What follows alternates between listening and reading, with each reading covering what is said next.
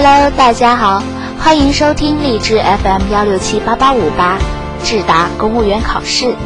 我是麦西，麦子的麦，西边的西。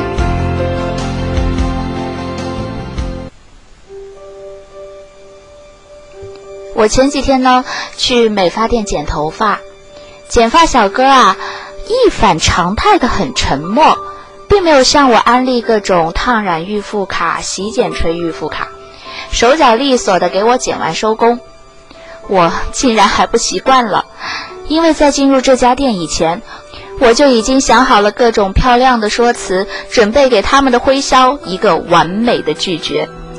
结果是我自己想太多了。小小的预付卡犹如一面镜子，照见我们解决老大难问题的态度与能力，也检验了各个职能部门对群众获得感的重视程度。下面就让我们进入今天的食品主题：别让预付卡变成诚信滑坡带。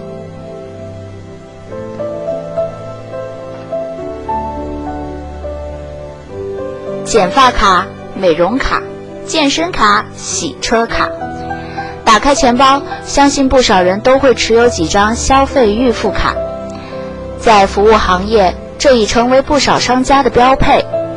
但这种看似双赢的局面，其实很不稳定。以互信为基础的这种商业模式，存在商家失信带来的隐患。稍不留神，消费者可能就被形形色色的预付卡给卡住了。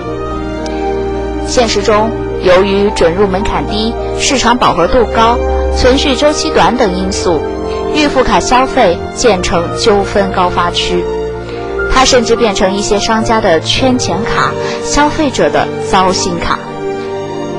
此前，遍布全国二十余座城市的水果银行连锁店陆续关停，知名餐饮连锁企业代关山上演跑路事件，经营者完全失联。均导致相关预付卡用户蒙受损失，并引发广泛关注。据国家工商总局统计，“十二五”期间，全国预付卡消费投诉年均增长百分之三十五点七，二零一五年达到二点九三万件。广东省消委会近日也披露，全省二零一五年预付卡投诉受理案件数已逾七千件。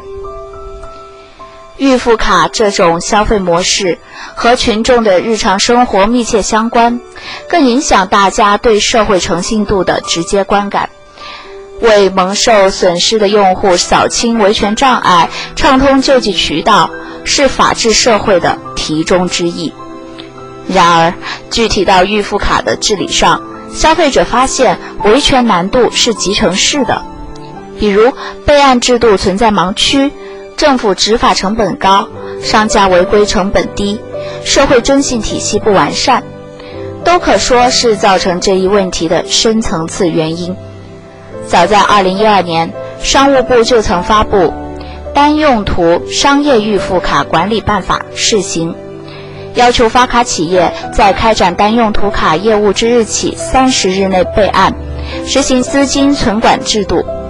实际上，主动备案的商户少之又少。这一办法针对的是具有法人资格的企业，无法阻遏小店跑路现象。正是不知道怎么有效的维权，许多人选择了忍气吞声。近年来，我国在社会诚信体系的建设方面有明显进步。不久前的国务院常务会议决定实施法人和其他组织统一社会信用代码制度，进一步织密了制度之网。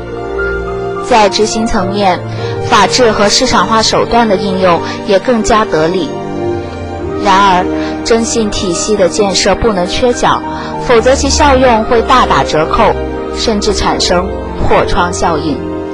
从这个角度看，预付卡乱象背后存在的监管缺位，如果不下大力气消灭，有可能形成社会诚信的滑坡带。社会信用体系的效力与市场秩序以及个人的创业、生活、工作、就业等直接挂钩，一端连着社会管理手段，一端连着日常生活体验。只有从这两个层面去清理信用秩序中的紊乱，才能让信用意识从外而内成为社会公众心中共同的遵循。小小预付卡犹如一面镜子。照见我们解决老大难问题的态度与能力，也检验各个监管职能部门对群众获得感的重视程度。尽快完善社会征信体系，进而真正在日常生活中把这套体系用起来。辅之以守信激励与失信惩戒机制，类似的信用风险才能得到控制，诚信社会的建设才会一步一个脚印地朝前走。文章来源：人民网、人民日报，作者：李浩然。